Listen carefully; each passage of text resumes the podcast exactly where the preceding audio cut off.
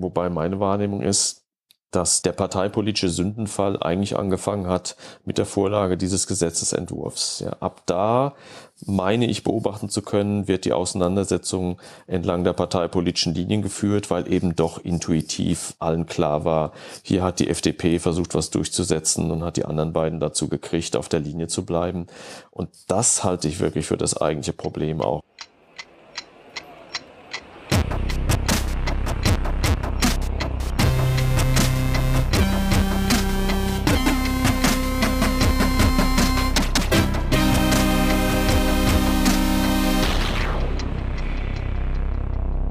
Franz Mayer lehrt an der Universität Bielefeld öffentliches Recht, Europarecht, Völkerrecht, Rechtsvergleichung und Rechtspolitik. Und er ist mir auf Twitter mit einem Begriff aufgefallen, mit dem er die Neuverhandlung des Infektionsschutzgesetzes beschrieben hat. Lemming-Gesetzgebung. Da wollte ich doch mal nachfragen. Heute ist Donnerstag, der 18. November 2021. Herr Mayer. Hallo, ich grüße Sie. Was bedeutet Lemming-Gesetzgebung? Ist, ist das ein stehender Begriff oder haben Sie sich den ausgedacht? Nein, das ist natürlich kein stehender Begriff. Die Idee war hier letztlich nochmal deutlich zu machen, dass hier in gewissem Sinne gegen die Vernunft und auch gegen besseren Rat äh, Gesetzgebung erfolgt. Ich habe mich dazu auch vorher schon geäußert und da war mein Vergleich, dass äh, man hier die Feuerwehr hat, die Teile ihrer Ausrüstung ins Feuer schmeißt oder man könnte auch sagen, man bindet sich hier in einer Notlage auch noch Hände auf den Rücken. Ähm, einfach nur, um zu signalisieren, hier passiert etwas, was man rational nicht gut nachvollziehen kann. Es wird aber rationalisiert mit der Begründung, dass man Rechtssicherheit schaffen will. Hatten wir die vorher denn gar nicht?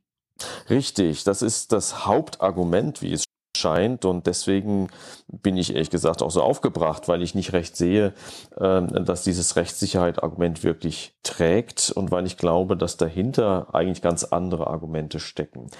Hatten wir vorher keine Rechtssicherheit. Es wird zum Teil ja in ganz dramatischen Farben äh, da ein Bild gemalt einer bevorstehenden ähm, Kassation durch die Gerichte, dass das Ganze so verfassungswidrig ist, dass es einfach nicht mehr zu ertragen äh, sein soll länger. Und das stimmt einfach so nicht. Wir haben Gerichtsentscheidungen, die haben zum Teil tatsächlich bestimmte Maßnahmen für rechtswidrig erklärt, insbesondere Ausgangssperren, das ist ja so ein großes Thema in dem ganzen Kontext. Aber worum es hier ja geht, ist so ein Instrumentenkasten, mhm. die Ermächtigungsgrundlagen, wie wir Juristen das nennen. Und die haben etliche Gerichte eben auch schon angeschaut und als solche nicht beanstandet. Das ist einfach der Unterschied zwischen dem, was kann man machen und wie macht man es dann konkret. Und deswegen halte ich dieses Rechtssicherheitsargument für vorgeschoben. Jetzt hat uns das bisherige Infektionsschutzgesetz aber auch nicht wirklich vor dem Desaster von 100.000 Toten bewahren können. Ist das vielleicht eine gute Begründung dafür, es zu ändern? Nicht wirklich, weil vielleicht wird es ja jetzt noch schlimmer. ähm, wenn man jetzt die Instrumente noch weiter zusammenkürzt, äh, könnte das ja auch noch deutlich schlimmere Folgen haben. Und das ist ja auch Teil ähm, der Kontroverse, wie ich glaube. Hm. Sie sagten gegen die Vernunft und besseren Rat. Was wäre denn vernünftig gewesen?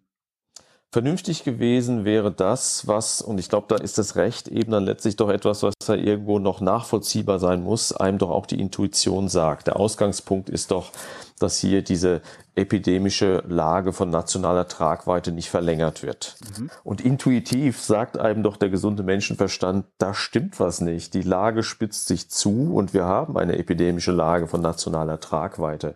Es ist natürlich ein Rechtsbegriff. Das ist, das ist das, was dann dagegen gehalten wird und dann denen sich bestimmte Folgen knüpfen und da wird dann eben auch argumentiert, der, der, der sei von den Gerichten beanstandet worden, was ebenso nicht stimmt. Aber nochmal, ähm, auch wenn es ein Rechtsbegriff ist, das Kernproblem Problem, das ich hier schon sehe, ist, dass man sich hier einfach von dem, was intuitiv in der Realität passiert, ein ganzes Stück weit entfernt. Und Recht ist kontrafaktisch. Ja? Also Recht sagt oft Dinge, die so in der Realität nicht sind. Und ja, man, es, es werden auch äh, alltäglich in Deutschland unglaublich viele Diebstähle begangen, obwohl das Recht eigentlich sagt, du sollst keinen Diebstahl begehen. Also es gibt da immer so einen Abstand. Nur wenn das mit der Kontrafaktizität zu groß wird und so offensichtlich ist, dann beschädigt das auch das Recht. Und hier zu sagen, wir haben keine epidemische Lage von nationaler Tragweite mehr, das ist doch absurd. Sie sagten auch, andere Argumente stünden dahinter. Welche sind das? Naja, wenn man sich nochmal anschaut, wie das jetzt gelaufen ist und auch wie die Rechtskonstruktion ist, dann kann man, glaube ich, schon ganz gut nachvollziehen, dass es hier im Ausgangspunkt man hat ja da vor ein paar Wochen auch diese Pressekonferenz gehabt ähm, der Akteure aus den Ampelparteien, äh, die den Entwurf vorgestellt haben, schon darum ging, ein, Symbol zu schleifen. Also die äh, bisherigen Oppositionsparteien hatten schon in der Vergangenheit Einwände gegen die ganze Konstruktion mit einer epidemischen Lage von nationaler Tragweite und haben da zum Teil auch dann dagegen gestimmt, als die zuletzt festgestellten verlängert wurde. Das war natürlich eine andere Situation im Sommer, als die Zahlen niedriger waren. Und es ist, glaube ich, auch nicht sehr schwer nachzuvollziehen, dass die grundsätzliche Opposition zu diesen zum Teil ja wirklich unangenehmen Maßnahmen, das hat ja keiner gerne mitgemacht, Ausgangsbeschränkungen und Reisebeschränkungen und so weiter, dass diese grundsätzliche Opposition ähm, erstmal natürlich auch Sympathien und konkret Wählerstimmen gebracht hat. Und da sah sich dann offenbar insbesondere die FDP in der Verantwortung, jetzt sozusagen zu liefern. Die haben also jede Menge Wähler ganz offenkundig gewonnen mit ihrer doch sehr grundsätzlichen Opposition, mit einem etwas schlichten, wie ich finde, Freiheitsbegriff. Jetzt haben sie die Möglichkeit, die Dinge zu gestalten und dann haben die diese Möglichkeit nutzen wollen. Die Grünen, warum die das mitgemacht haben, da kann man auch länger drüber spekulieren. Manche sagen ja, die haben immer noch ein gewisses Problem mit Teilen ihrer Wählerschaft, die sehr impfskeptisch ist und das Ganze unter diesem Aspekt eben auch sehr problematisch sieht. Weiß ich nicht, müsste man nochmal genauer hinschauen. Warum die SPD mitgemacht hat, auch nicht ganz einfach zu sagen, aber es scheint schon so zu sein, dass so quer durch die Parteien so ein, so ein, so ein gewisses, ähm, ja, so, dass, dass sich da was aufgestaut hat, dass man einfach diese, diese, diese Situation irgendwie beenden wollte. Und jedenfalls bei der FDP sehe ich da aber auch wirklich so einen Zusammenhang zu so einer ähm, ja, Klientel- und parteipolitischen Wählerperspektive. Naja, und das war natürlich da vor zwei, drei Wochen schon auch nochmal eine andere Lage. Und jetzt kommt man einfach von diesem Gleis nicht mehr runter. Und dann wird das mit Biegen und Brechen durchgedrückt. Und ich glaube nicht, dass das gut altern wird. Und wenn es jetzt natürlich um Gesichtswahrung geht, was ja durchaus legitim ist in der Politik, die wollen sich halt nicht jetzt gleich wieder hinstellen und sagen, war eine blöde Idee, wir machen es anders. Ähm, dann wird aber auf der anderen Seite möglicherweise demnächst zu besichtigen sein, wie die dann halt in zwei oder drei Wochen ähm, wieder Maßnahmen ergreifen müssen und dann erst recht das Gesicht verlieren. Der Hauptkritikpunkt ist ja, dass den Ländern jetzt Handlungsmöglichkeiten genommen werden. Die Befürworter sagen, das Gegenteil ist der Fall, denen werden Handlungsmöglichkeiten eröffnet. Was stimmt denn da jetzt eigentlich? Ja, das letzte stimmt auf keinen Fall. Also nochmal, es sind ja mehrere Dinge heute passiert. Es wurde einmal etwas gemacht, was man nicht gemacht hat. Man hat nämlich einfach die äh, die Feststellung einer epidemischen Lage von nationaler Tragweite nicht verlängert. Ja, also das, das hat einfach nicht stattgefunden. Das ist das eine. Und daran knüpfen sich bestimmte Rechtsfolgen. Da gibt es so einen Katalog mit Handlungsmaßnahmen, der dann eben nicht mehr aktiviert werden kann, wenn man diese ähm, epidemische Lage nicht mehr hat. Jetzt haben die aber noch was anderes gemacht. In dieser Gesetzesänderung haben die dann das bisher bestehende Gesetz, das in einem solchen Fall eigentlich vorsah, gut, keine epidemische Lage nationaler Tragweite mehr. Es kann ja sein, dass das ganz lokal nur noch in Süddeutschland tobt, das Virus. In dem Fall konnten bisher die Länder dann diesen Maßnahmenkatalog sozusagen in eigener Regie ähm, in Kraft setzen und entsprechende Maßnahmen ergreifen. Also Ausgangssperre, Lockdown, die, das, genau. das ganze Instrumentarium. Und mhm. diese Sachen sind in den Ländern jetzt eben ziemlich zusammengestrichen worden weil eben dahinter dieser, dieses Grundanliegen steht, wir wollen hier ein politisches Zeichen setzen, wir wollen unseren Wählern beweisen, dass wir das durchsetzen, nie wieder Lockdown. Was natürlich eine völlig hirnrissige Herangehensweise ist, weil man weiß ja nicht, wie sich das Virus entwickelt. Jetzt mhm. mal abgesehen von der konkreten Lage, die schon dramatisch genug ist. Wir können über Virusvariationen nachdenken, hoch ansteckend, viel gefährlicher, die vielleicht sogar ja, die Impfung durchbrechen für alle. Ähm, also diese, diese Dinge sind ja alle völlig aus dem Blick geraten, weil man hier eben diesen Skalp haben wollte. Epidemische Lage wird nicht mehr stattfinden und dann aber auch noch den Ländern verbieten, dass die ihrerseits die Maßnahmen ergreifen können. Das ist, das ist schon hochproblematisch. Kann der Bund diese Sachen denn alle überhaupt verbieten, die er jetzt verbieten will? Also äh, Schließen von Gemeinschaftseinrichtungen, das heißt ja auch Schulschließung. Kann der Bund den Ländern verbieten, eine Schule zuzumachen? Naja, er verbietet ihnen ja nicht die Schule zuzumachen, sondern er verbietet ihnen im Bereich des Infektionsschutzrechts bestimmte Maßnahmen zu treffen, die auf Bundesebene eben für nicht tauglich erkannt worden sind. So muss man sich das vorstellen. Schlicht eine Kompetenzfrage. Also der Infektionsschutz liegt insoweit beim Bund. Ähm, und die Länder können tätig werden, soweit der Bund eben hier nicht irgendwas gesperrt hat. Und deswegen kann der Bund eben schon dosieren, was die Länder noch dürfen. Ja, wenn der Bund gar nichts macht, können die Länder vergleichsweise viel. Also es kommt natürlich schon darauf an, was dann jetzt in diesem konkreten Infektionsschutzgesetz drin steht. Aber es ist schon etwas, wo im Prinzip der Bund von der Konstruktion her das Prä hat. Und wenn der Bund dann eben sagt, da geht es um Infektionsschutz, dann können die Länder dann nicht sagen, ja, aber Schule ist unsere Zuständigkeit. Das ist dann eine Frage des Schwerpunktes. Aber hier sieht man sofort, wo dann natürlich die nächsten, ähm, ähm die nächsten Rechtssicherheitsprobleme lauern. Deswegen, auch deswegen halte ich dieses Argument von, wir haben jetzt äh, äh viel mehr Rechtssicherheit äh, geschaffen äh, für, für nicht plausibel äh, Im Gegenteil, es werden jetzt noch viel mehr Rechtssicherheitsprobleme auftreten, weil die Länder werden natürlich nach Ausweichmöglichkeiten suchen. Ja, und nehmen wir ein Beispiel, ähm, es soll jetzt ja auch nicht mehr möglich sein, Reisen zu untersagen oder zu beschränken, insbesondere touristische Reisen. Also mit dem Argument Infektionsschutz darf man das nicht mehr untersagen. Wenn jetzt aber die Länder sagen, bei uns sind alle Krankenhäuser dicht, ja, weil die ganzen Intensivstationen überlaufen und deswegen ist in diesem Land die Gesundheitsversorgung flächendeckend nicht mehr gesichert und deswegen lassen wir einfach jetzt gar keine Fremden mehr ins Land, kein Tourismus mehr. Ist das Infektionsschutz oder ist das ein allgemeiner Gesichtspunkt? Infektionsschutz ja. über Bande, ohne ihn so zu nennen, ja. Eben. Und dann werden natürlich diejenigen, die das nicht gut finden, also irgendwelche Hoteliers oder irgendwelche anderen Betriebe, die darunter leiden ökonomisch im Konkreten, die werden natürlich klagen. Mhm. Und dann sind wir wieder genau da, wo wir doch eigentlich gar nicht sein wollten, in der Rechtsunsicherheit. Morgen muss das Gesetz noch durch den Bundesrat. Ähm, die unionsgeführten Länder haben angekündigt, nicht zuzustimmen. Heißt das, haben wir am Ende, dass wir, dass wir am Ende gar kein Infektionsschutzgesetz mehr haben oder fällt es dann aufs Alte zurück? Wenn der Bundesrat, und da kommt es dann wohl auf die Mehrheit äh, der unionsgeführten Länder an, dem Gesetz nicht zustimmt, dann kommt es nicht zustande und dann bleibt es beim alten Rechtszustand. Was natürlich nicht dadurch irgendwie auflebt oder in Kraft tritt, ist die Feststellung der epidemischen Lage von nationaler Tragweite. Aber was bleibt, ist, dass für den Fall, dass diese epidemische Lage nicht mehr bundesweit festgestellt ist, die Länder ihrerseits die Maßnahmen, die man bisher ergreifen konnte, dann in eigener Regie fortführen können.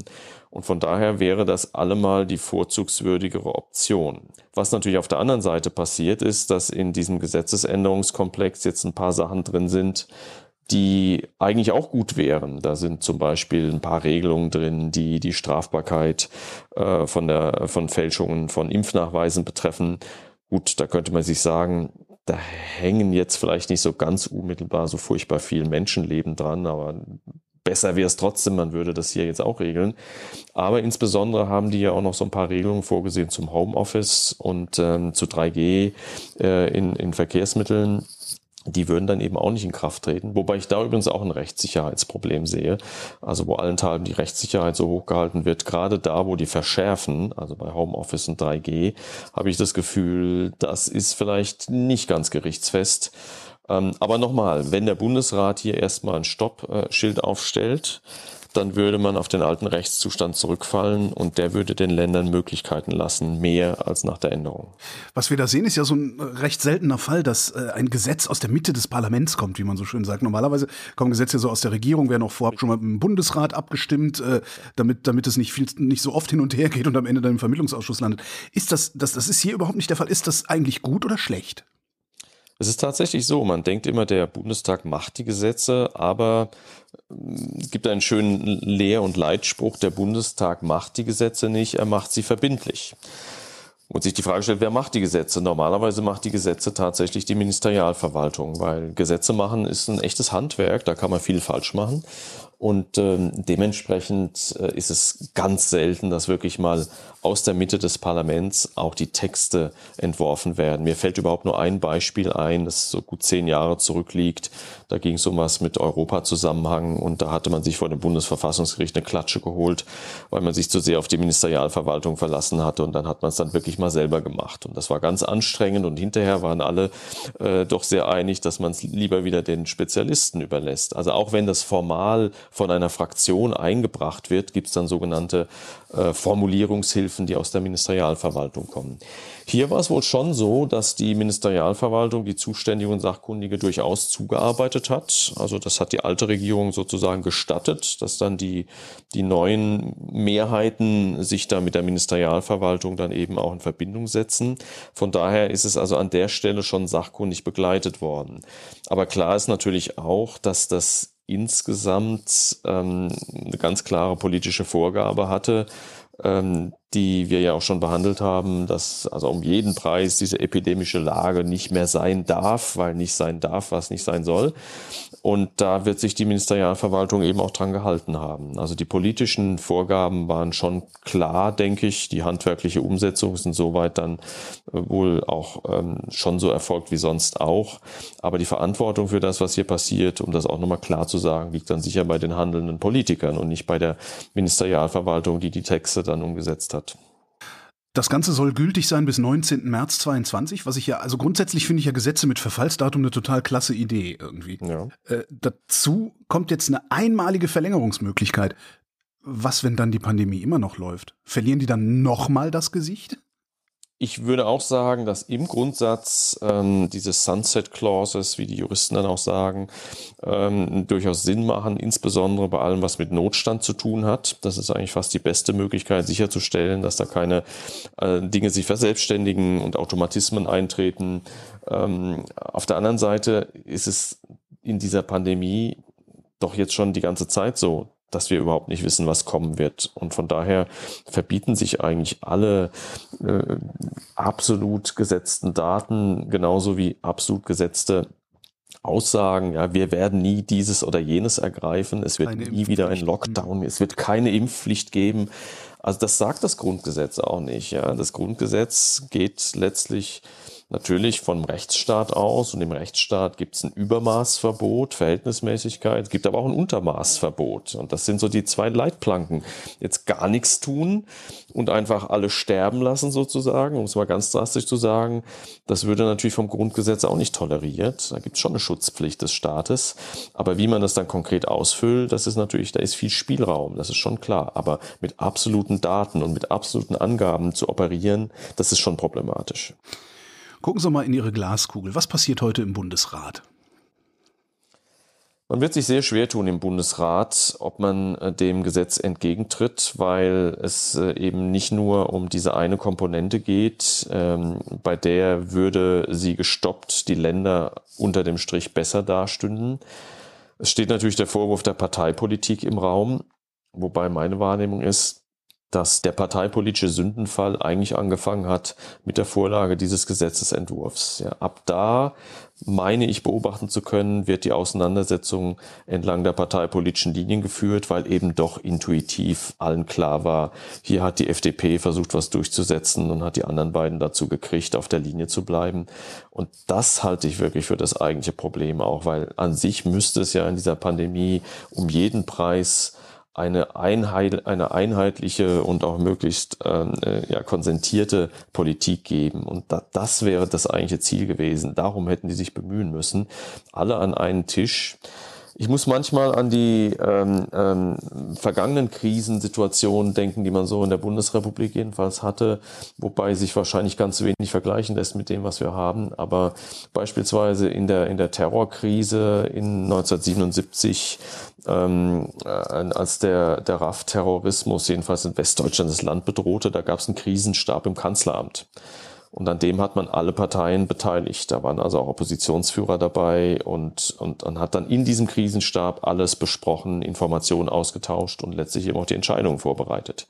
Ja, da hat man dann zum Beispiel beschlossen, ähm, wir tauschen die Gefangenen nicht aus gegen Schleier, mit der Folge, dass dann Schleier äh, eben auch von, von den äh, Terroristen ermordet wurde. Aber das war politisch auf breite Absicherung gestellt. Und etwas Ähnliches hätte man hier vielleicht auch machen sollen. Die Ministerpräsidentenkonferenz ist natürlich in dem Sinne plural, aber unschwer zu erkennen. Die FDP zum Beispiel ist da nicht dabei. Man sieht zugleich aber auch das Problem, dass mit einer Partei wie der AfD, die sich ja hier komplett jeglicher Rationalität verweigert, hätte man die in so einem Krisenstab mit an Bord nehmen können? Hat es irgendwo in der Vergangenheit einen Zeitpunkt gegeben, ganz früh, wo man die so auch hätte einbinden können und sich das dann gar nicht so, so entwickelt hätte bei denen auch mit dieser Fundamental-Leugnung jeglicher wissenschaftlicher Erkenntnis.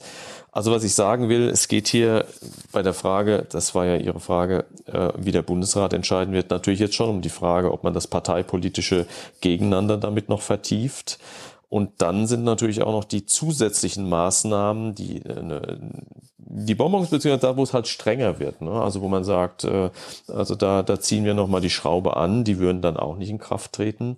Ähm, ich würde mir trotzdem wünschen, dass, und würde es dann eben auch gerade nicht als parteipolitische Retourkutsche sehen, sondern als, als Maßnahme von, aus übergeordneter Verantwortung heraus, dass sie das stoppen.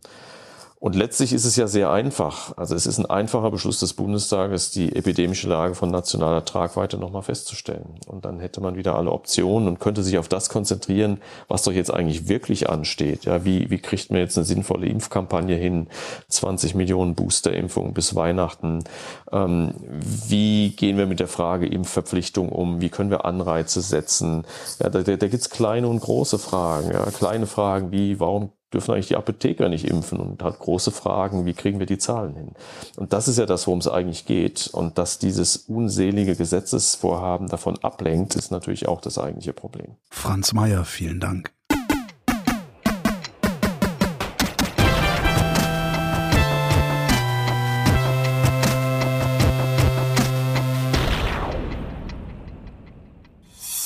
Eine Produktion von Haus 1.